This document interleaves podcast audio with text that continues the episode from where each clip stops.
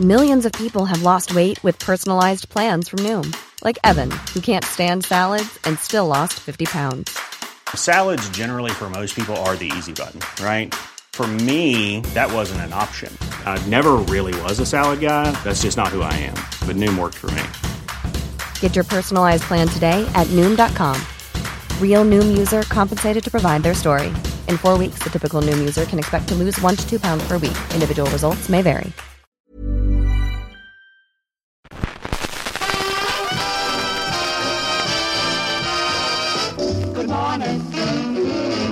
Are you today?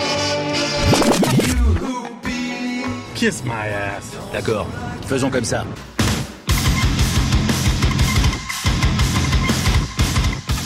Hey cycling friends, welcome to this show. I'm Richard and I'll be your host.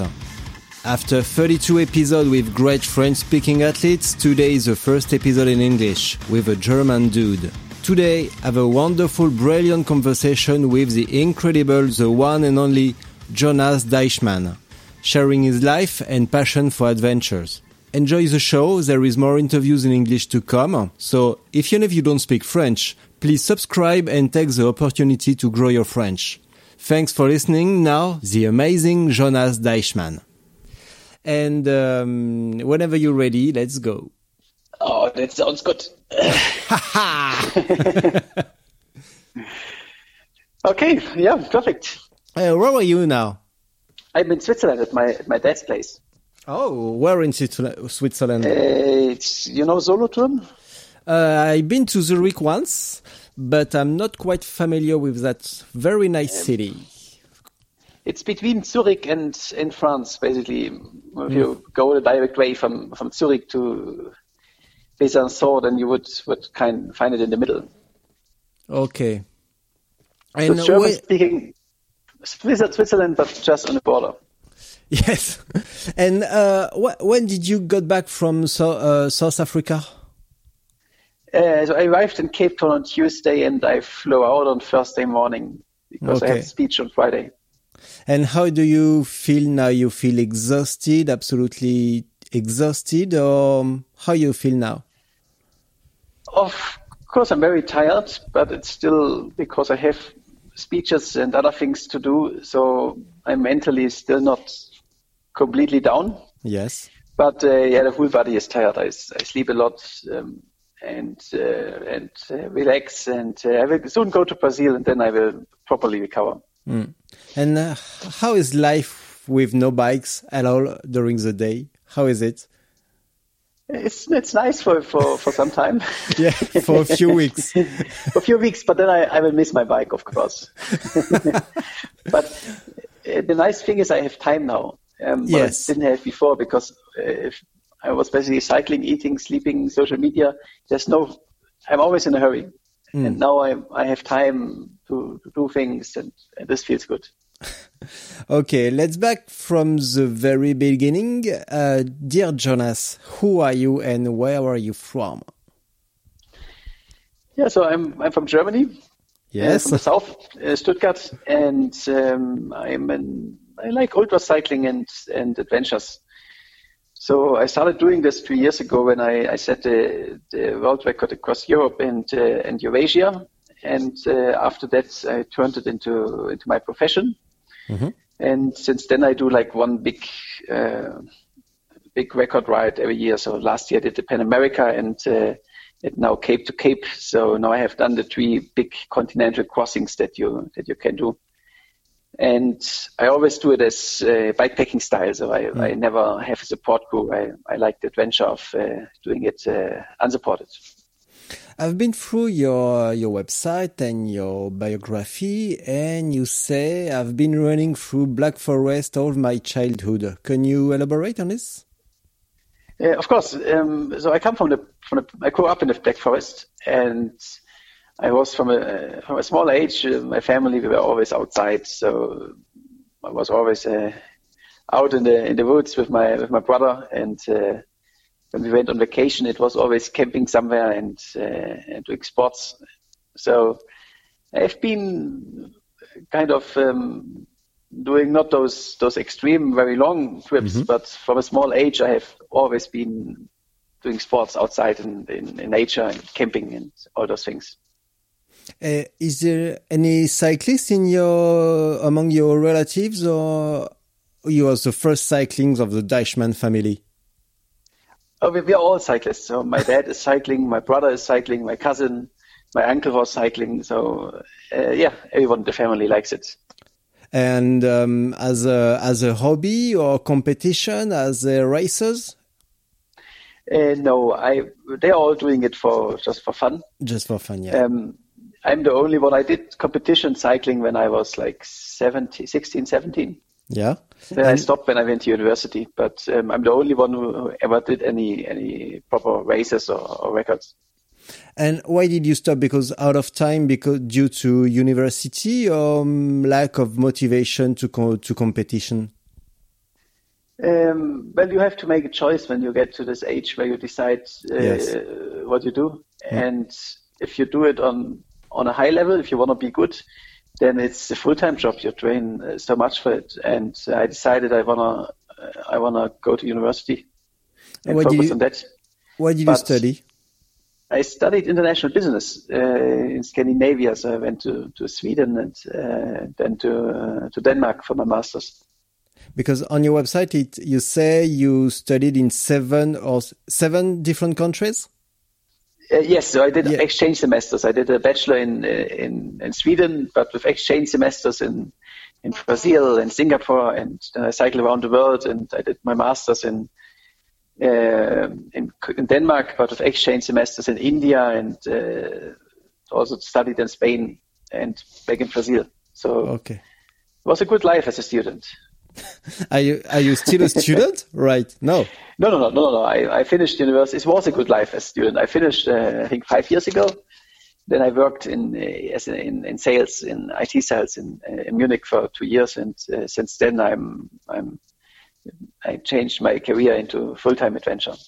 So you never work in your life. You went st- straight from university to uh, bike adventure. And no, I was two years employed as a sales uh, sales manager in Germany, Ah, yes. and Okay. uh, then I, I I I could change my my career into into adventure. Yeah. But Uh, but this is also I'm, I'm I'm working now. I mean, I mean cycling across Africa isn't that easy. why, why did you? mm, why is that choice to to be a full time bike adventurer?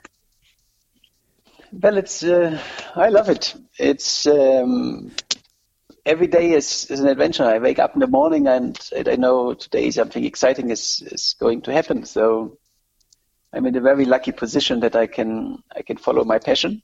Mhm. Uh, it's not always easy, of course. There are a lot of uh, hard memories, and uh, you also don't do it do it for the money. But um, I mean, um, I can decide what I do with my life, and my own, my own boss, and um, it's exciting. It's What- just every every time every day something is happening. What kind of hard memories?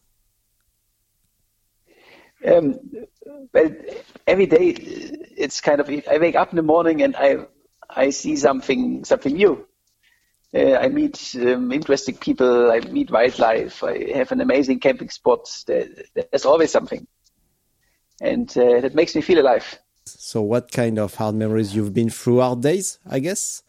Oh uh, yes, of course. Um, I mean, uh, now on the Cape to Cape ride, I I had three times food poisoning, and uh, food poisoning in Sahara is really not nice. and um, in Ethiopia, there were uh, children throwing rocks at uh, stones at me. I, I had to cross like a civil war kind of situation. So then I got uh, the, the traffic, the trucks in Russia. So there are kind of a lot of situations that are also not that nice. But um, once uh, once you are through that, it's you you remember differently. You, you just think like, oh yeah, that, that was that was an adventure. Yes.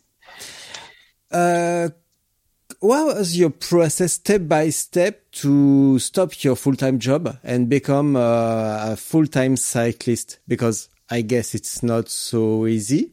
And once you quit your job, what have you done to um, for this goal of being full-time cyclist? Yeah, so so first of all, um, I I had a, I had some savings when I made this decision mm-hmm. um, that I can live on. So I, I, had some time to develop the company, and um, when I I quit my job to to go uh, full time on that, um, I was 30 years, so which is like the no family, so it's kind of the perfect situation. And I had the first clients in terms of sponsors and uh, motivational speeches at companies, and but very little at that point. Uh, then I really invested all my time into it and um, to grow the company. Mm-hmm. And uh, it is very very hard in the beginning because well, I think I'm one of a handful of people who can in the world who can live from from that. So it's definitely not uh, not easy. Um, and for me, it it really went up after the Pan America ride that um, I got uh, much more sponsorship interests and, and speeches. So since then, I can I can live actually good from it. Hmm. And when did you uh, quit your job? Um, that was now around two and a half years ago. Hmm. And why did you choose to um, to break records? To to get maximum exposure, I guess, or any, or any other reason? Um, well, I had this this idea when I when I went for the first record, the Eurasia one. I I didn't have much attention because I I didn't have any followers or anything. Um, for me, it was the challenge. I I thought about um, yeah, no one has done it before it's possible. Uh, I want to do it. And but it's for me always about two things. So it's on the one side, of course, the, the challenge of mm. breaking the record, of like getting out of my comfort zone. And the other side is always the, the adventure. So I always, everything I do has to have an adventure aspect. And what is it? What is an adventure to you? Um, well, an adventure is basically if I if I'm I'm in an out of my comfort zone. If I I don't know what's what's going to happen, so it means if I go unsupported to to Africa or South America, that is an adventure. Hmm. If I have a have a crew behind me or I, I ride around uh, in circles to beat a 24-hour record or something like that, uh, that's of course a, a physical achievement um, that I highly respect, but it's not an adventure. Hmm. And how do you mm, prepare for these events or records? Um, so how do you train? I'm always Sorry. Going, I'm always going slow. Um, because that is the thing you how you do it. Um, you never, never, ever go fast, and uh, that's what I train. So I, I simply cycle a lot, uh, mm-hmm. more than fifty thousand kilometers a year, and I do this mostly by traveling. So around nine months a year, I travel by bicycle. And um, the travel part is probably not ideal for the body because I don't have a training schedule. Yes. But um, it's fun and I stay motivated. Mm-hmm. And uh, I like it. And that's in the end, uh, I think, worth much more than getting like those final three, four percent on the physical, um, on the physical parts. What I also do is um, I do last year I did the this year I did the Biking Man series. Uh, so this is a is a ultra cycling series of a few races uh, all over the world, and that's when I I can kind of simulate um, relatively for me a relatively short race of like a thousand k, but um, it's still something that I get a bit, little bit in the competition mode and uh, it's more intense than training. So the combination of those two, I think, is is absolutely perfect for, for what I'm doing. So when you went to Peru with Axel, it was just to uh, training to uh, Cape to Cape. Exactly, it was training to Cape to Cape. It was high altitude, and um, I wasn't doing it to, to win the race. I, I wanted to to get my my kilometers in and also train a little bit how it is with sleep deprivation uh, like sleeping little, and uh, yes, it's it's it's perfect. Yeah, no food poisoning in South Africa, uh, America. I I didn't get it. No, I, I, know in, in, in the biking man, like half the people they got they had to quit because of food poisoning. But um, I usually have a very strong stomach. Um, Africa is just uh, a bit extreme. Mm. And why did you choose uh, Cape to Cape? I had the, I got the idea for Cape to Cape um, during the Pan America ride, and um, the reason is if you look on a on a big map of the world, you can see three big continental crossings, and that's uh, Eurasia, uh, west to east, then Pan America, uh, north to south, and then Cape to Cape, north to south. So this is the three things. I mean, Australia, yes, of course, but it's it's very short. It's 4,000 k. So I really like the idea to look on the map and see how far can you go from that point. And um, so these were the three things that I really wanted to do. And for that reason, Cape to Cape was just the, the logical next step. And what was the reaction of your, your family, your relatives when you say, uh, okay, no worries, I go from Cape to Cape, I'll be back in two months, see ya?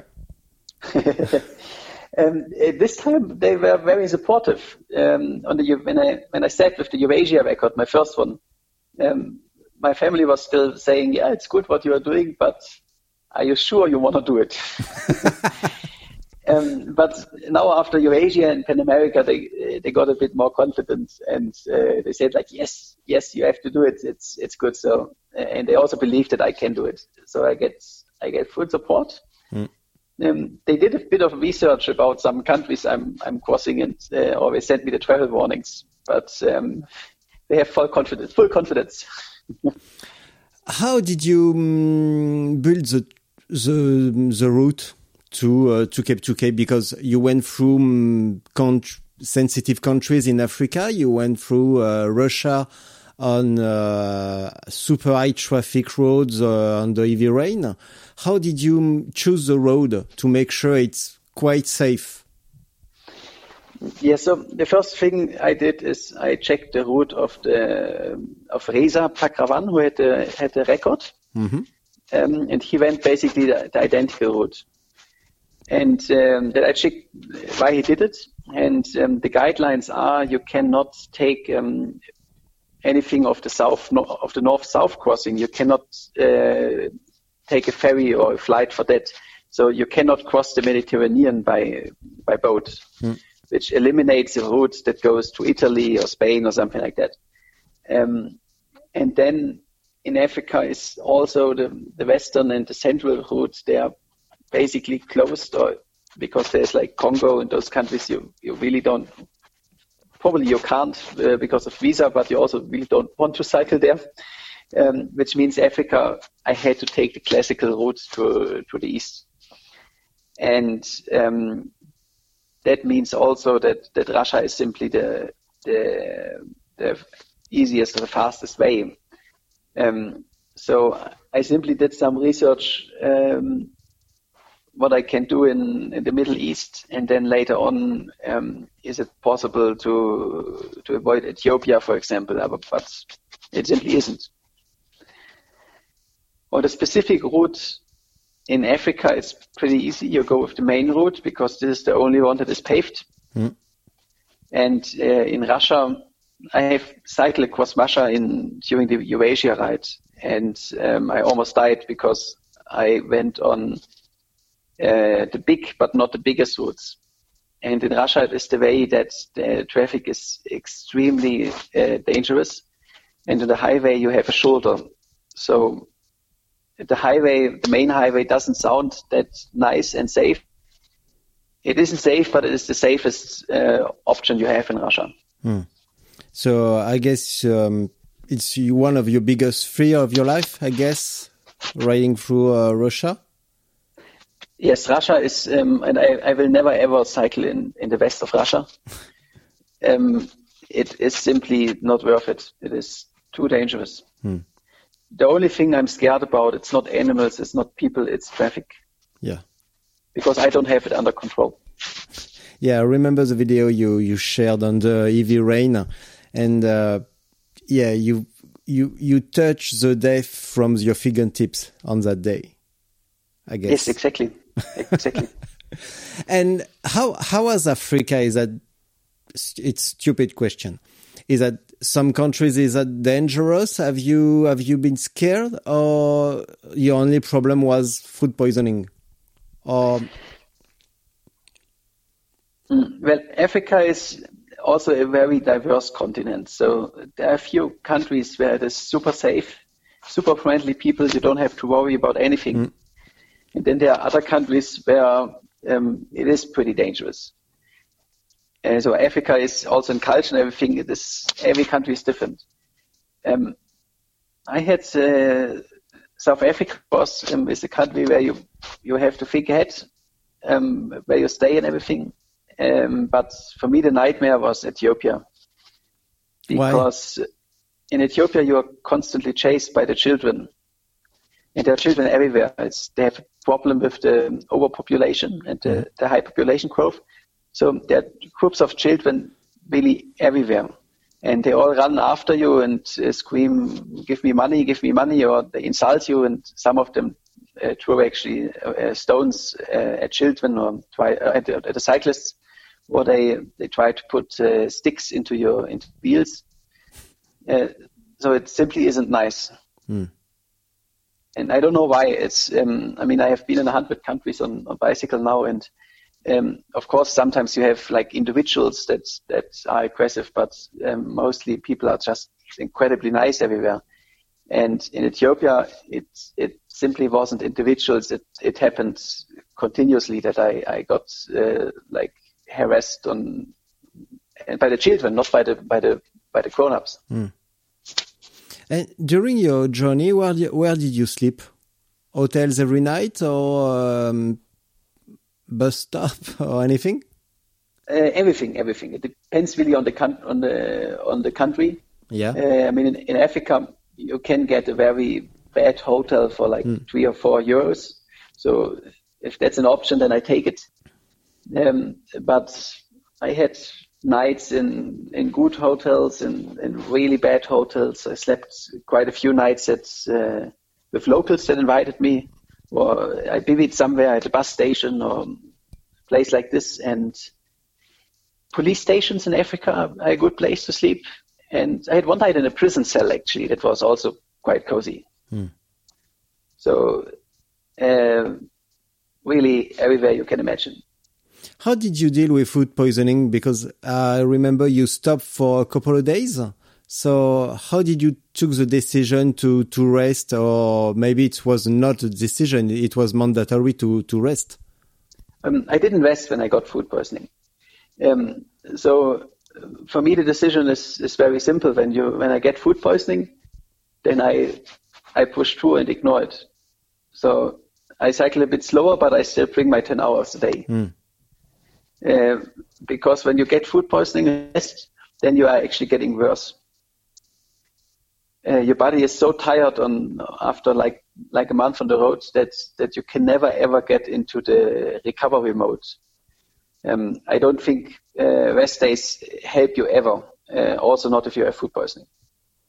You just say you was riding ten hours a day. Why ten hours? Why not eight or twelve? Why ten? It was every day ten. It was your your road sheet, or um, or the, it was just the, the this amount works the best, the best for you? But, um, I was actually cycling sometimes like 13 or 14 hours, but uh, and sometimes my, my goal is always I never want to cycle less than 10 hours because then I know in the end I get 24, 25, 25 kmh average uh, speed on the, in the long term. So I know if I bring my 10 hours, then I'm fine. Um, and that's what I did uh, most of the time. It was only in, in Egypt, for example, because of police harassment that I, I simply didn't reach my 10 hours. Hmm. But it sounds like the day has 24 hours and um, doing 11 hours on the bike is, isn't difficult, but it actually is because when you're unsupported, you have to eat, you have to find your food, you have to shop and uh, all those things. It simply takes time. Um, like 10 to 12 hours is the absolute maximum I can I can bring uh, over several weeks. And you spent uh, time on socials, or too? Of, of, course, it's also my job. So yeah. I have to do it. If I wouldn't do social media and wouldn't take any pictures and film, I would probably have been a few days faster. But um, yeah, it's also part of the job. Yeah, you have to share what you're doing. And what was your process to? mm, Well, I guess you were recording or shooting during uh, during the ride. And how did you edit the videos or or edit the photos and before share? Um, I Do you usually use I a don't specific application or it's just uh, the native um, camera from your, your smartphone? Uh, yeah, if I use the smartphone for, for pictures or videos, I don't edit. I just uh, share it like that. Mm-hmm. If I use the GoPro and it's really dark, I, I sometimes use the filter, like a filter from um, either from the Instagram app or from a Snapseed, which is a program you can you can do it. Yeah. Uh, do, you, do, do you consider a full length documentary or anything longer than short clips on socials? Oh yes, um, I also had like a, a film team that that came in four occasions. They always came for like two or three days, so they didn't support me in any way, of course. But we do have a mixture of uh, my GoPro material and also professional film clips from from them. Super cool. um, Yes, we are bringing a long documentary out in should be ready around February or March. aha, can wait. Super cool. A lot of uh, good movies coming out now in in adventure like bikepacking and, and racing. Yeah. uh, What's your What's your feeling about the growth of bikepacking and bike adventure? What's your feeling? Are you a pioneer, or uh, you just catch the wave? I think it's. I'm very happy that it's it's growing because, um, yeah, I think it's it's what more people should should do to go uh, outside and explore in, in nature and uh, and push limits. Uh, so I for sure wasn't the first one, but I'm um, one of the still one of the people who do it to a, a more extreme uh, level. So I think bikepacking is still in a very early stage, but uh, growing massively Yeah. Because uh, yeah, people who, have been bike touring and want to go faster, then they realize uh, yes, with bikepacking you can actually still um, carry your stuff and uh, and do uh, do long adventures. One thing, uh, I, I need one explanation on on a, on one thing. What's the purpose of your your company? You do you carry a message for climate change or uh, peace or anything, uh, or just just Um, for for the pleasure my, my adventure? company adventure? is uh, yeah, my, my company is basically that I can also live from it. So uh, I make uh, my income from from sponsors and uh, motivational speeches uh, with uh, companies. So it's not an NGO, but I do also um, help NGOs uh, and uh, collect uh, money for them. Okay. And the cause I'm I'm supporting is uh, is climate change.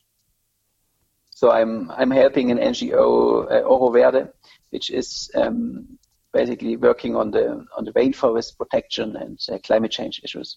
Okay. Can you share the link after the interview? Uh, sure, sure. Yeah. Okay. Good. And what's your next?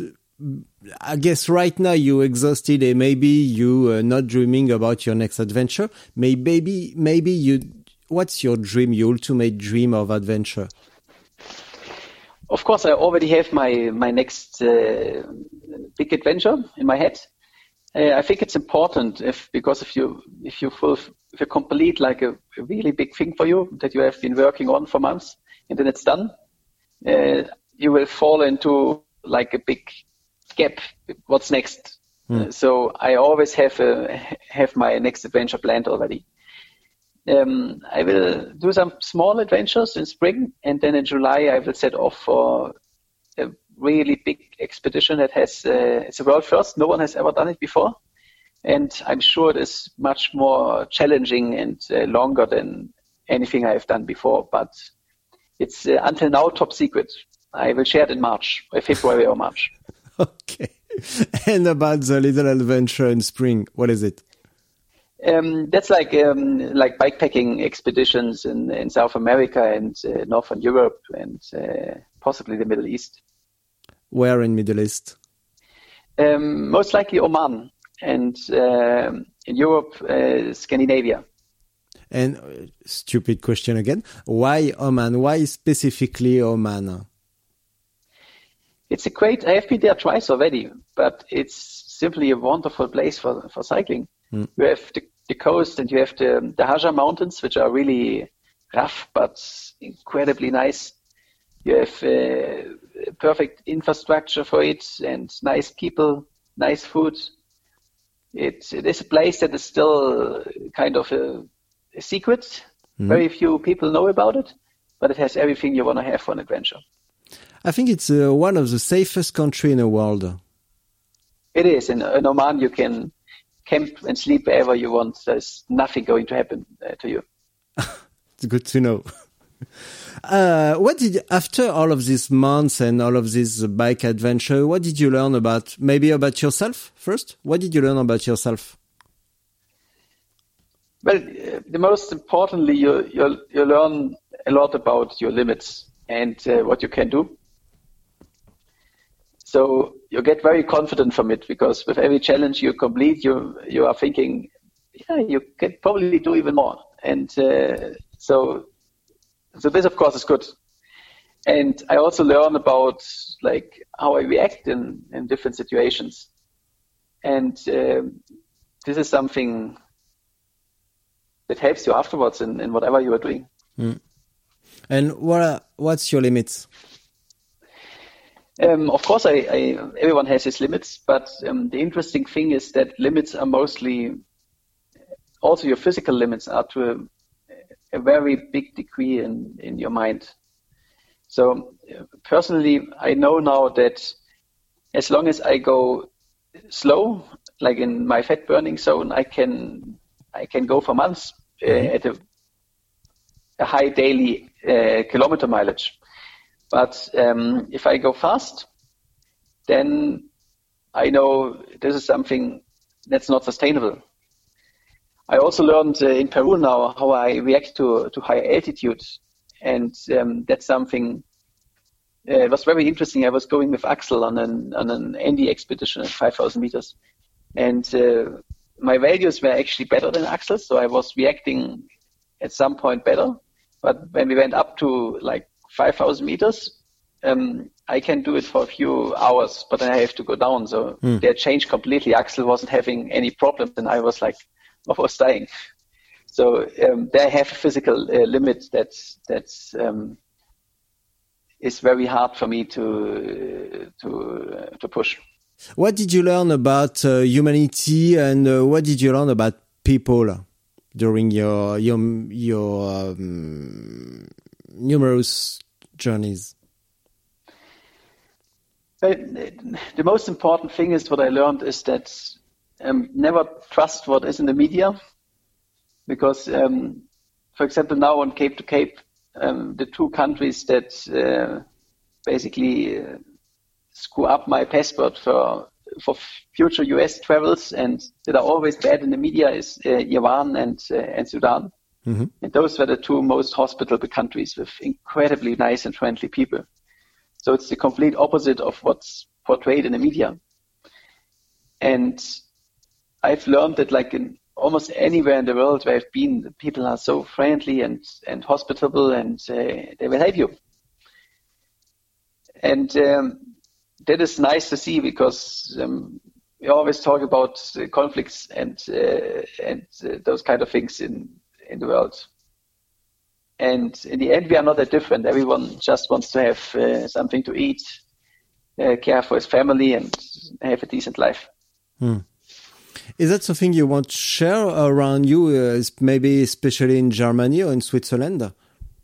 Don't trust the course. medias. Yes yes, of course. I mean, I don't, I, I, don't, don't trust the media is the wrong word, but always make your own opinion. So, um, if there is something written in the media about um, uh, one place, uh, then that doesn't mean necessarily that that's the that's that's the full picture and the truth.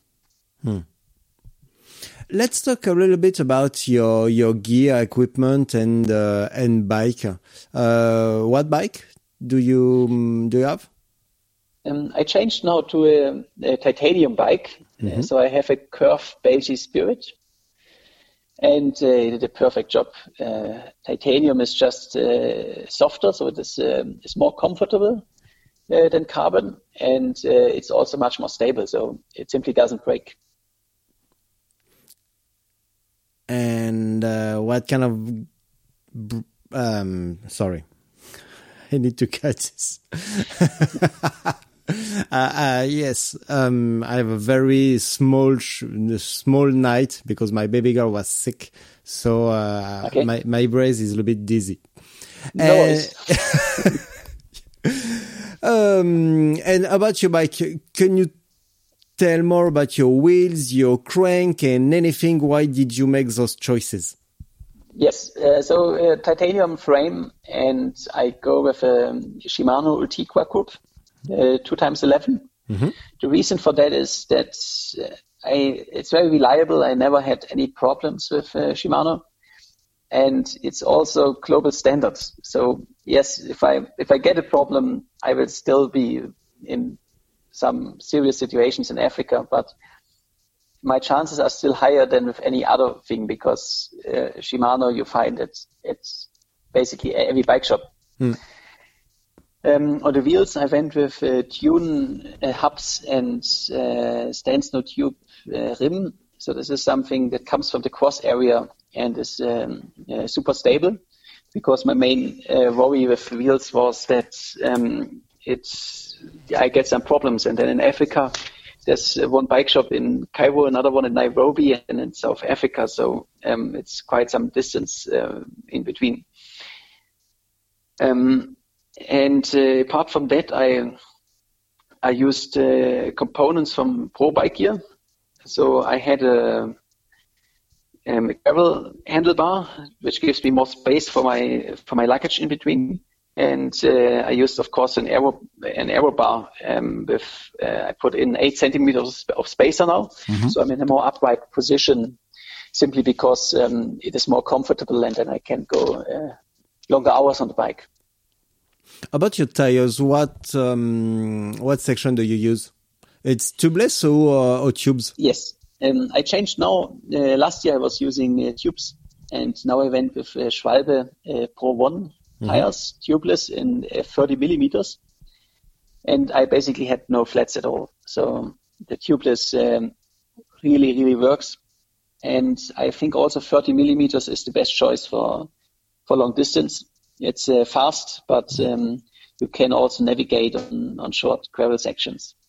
And how did you deal with tu- tubeless, uh, especially in Africa? Where were you, were you carrying um, uh, liquid? Or because uh, if you use tube it's easy. You can use patches and stuff but on tubeless were you carrying uh, liquid to to refill? Uh, no no I, um, I, had sent some there's one good bike shop in in nairobi mm-hmm. and i sent some uh, spares uh, upfront to them and so i set it up tubeless there and it lasted all the way to to cape town mm um, I was always carrying uh, two tubes. I didn't need them, but uh, for me it was was sure if I get a, a hole that is too big to to be paired, yeah. I will simply put in a tube. And uh, I get back uh, one minute on Peru. Uh, a few weeks ago, I have a great talk with Sofiane, and um, he told me about his tires and uh, Rodney Soncco uh, tires. What kind of what kind of tires did you use in Peru for the race? For the race, I, I think I I was in the middle of both. I think uh, I mean Sofiane was going on a mountain bike and yeah. and Rodney had some probably 30 or 32 very small ones. I was going on on 40 millimeter tubeless tires. Uh, so and that was I think a good choice. And uh, during your Cape to Cape trick, what kind of lights or bags uh, did you use? So I, I used uh, two Sigma nuggets in uh, taillights. Mm. And in the front, I used the Supernova Airstream. Uh, so this is super bright, but you can uh, go all night with, without recharging it. And uh, I always use the the bike packing gear from from Ortlieb. Mm-hmm. So I have like one uh, saddle bag and frame bag and uh, one in the front, and this is uh, just super reliable. You, it's actually still I could still ride them for another few thousand k, so they are still working well after after Cape to Cape. Um, I have a stupid question. Go ahead. Do you shave your legs? ah, I haven't gotten that one before, but I don't. No, I don't. why? Uh, no, yes, uh, stu- another stupid question. Why? Let's go. Let's well, go crazy and stupid for once. Why? Yeah, the, the, the reason why, why, why pro cyclists do it is uh, because they get massages, and possibly it's a little, little, little bit more aerodynamic. But the margin of aerodynamics is so small that I, I really yeah. don't care, and I don't get any massages. Um, the thing is also I I can't shave them regularly, so um, it would just like I did it when I was doing competitions like 10 years ago, and it gets comfortable if you haven't shaved them for a week. Uh, so for me, the best is just to don't shave it at all. and this is why you grow beard too. Yes, so the beard is also the beard is different because um, this is first of all I I don't really have the time and I don't really care about it, and I think on an adventure you shouldn't shave. It's it's the beard is simply a part of an adventure. So I always shave um, the day after I return from a big adventure. Hmm. Um, do you see anything to to talk about? Do you have a very specific to, topic? Sorry, you you care a lot and you really want to um, to share. Well, what what I think um, is is very important for everyone is um, that that you you really have the courage to to try something and uh, and follow your dreams. Because for me, it's always the hardest thing is actually not doing the, the record, the hardest thing is always to, to get to the starting line because um, everyone is saying, I want to do that and that, but uh, most people never try. And uh, this is something that, that I really want to encourage people to, to, to follow their dreams. Uh, what's your dreams? Oh, I have a long bucket list. Uh, Cape to Cape was my dream and, uh, Pan America Solo too. But I do have a long uh, bucket list of, of adventures um, which I want to do. Yeah, but a very these are very specific dreams, like uh, from from a country to another. But your big dream is uh, riding the most country you can, or meet the most people you can, or anything. Uh, my big dream is to do a, a human-powered uh, circumnavigation of the world which mm-hmm. means like go once around the world uh, only with, with human powered power. So this is like rowing across the oceans and uh, skiing and cycling and, and running on the continents and then go from start and finish in the same location. And have you seen what's going on for Mike Horn right now? Uh, I followed it not regularly, but I'm he's going to across the North Pole, I think, at the moment. Yes, with Borge Ousland but I haven't really followed um, what's how it is going. And it has been in very high danger lately. And you know what? I'm not sure. Um, I'm balancing between, uh, wow, it's so brave and it's uh, very well done storytelling. What's your feeling? It's uh, probably a mixture of, of both. Um, I mean, I have to see what, what he is telling, but mm. um, of course, they are both professional adventurers. So they are super brave, um, but they also will, of course, know how to how to market it. Mm. But uh, Mike Horn, I mean, and Borge Ousland are two absolute uh, legends. So um, they, uh, if someone can do it, then it's the, those two guys.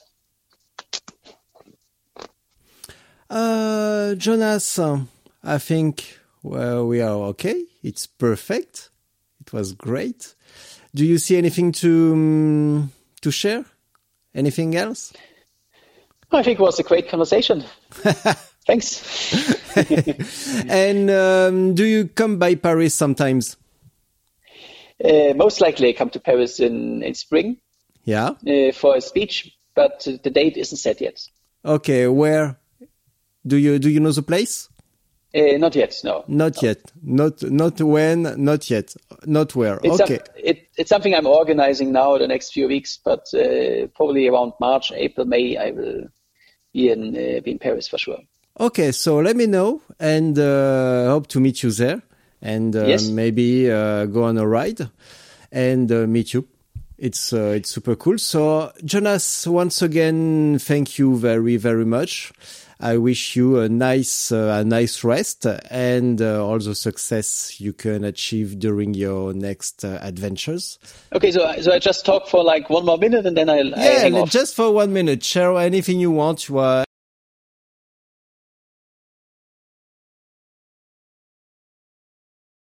to keep the motivation up. And um, the longer the journey goes, the, the more it is about uh, the mindset and the motivation, uh, less about the physics. And uh,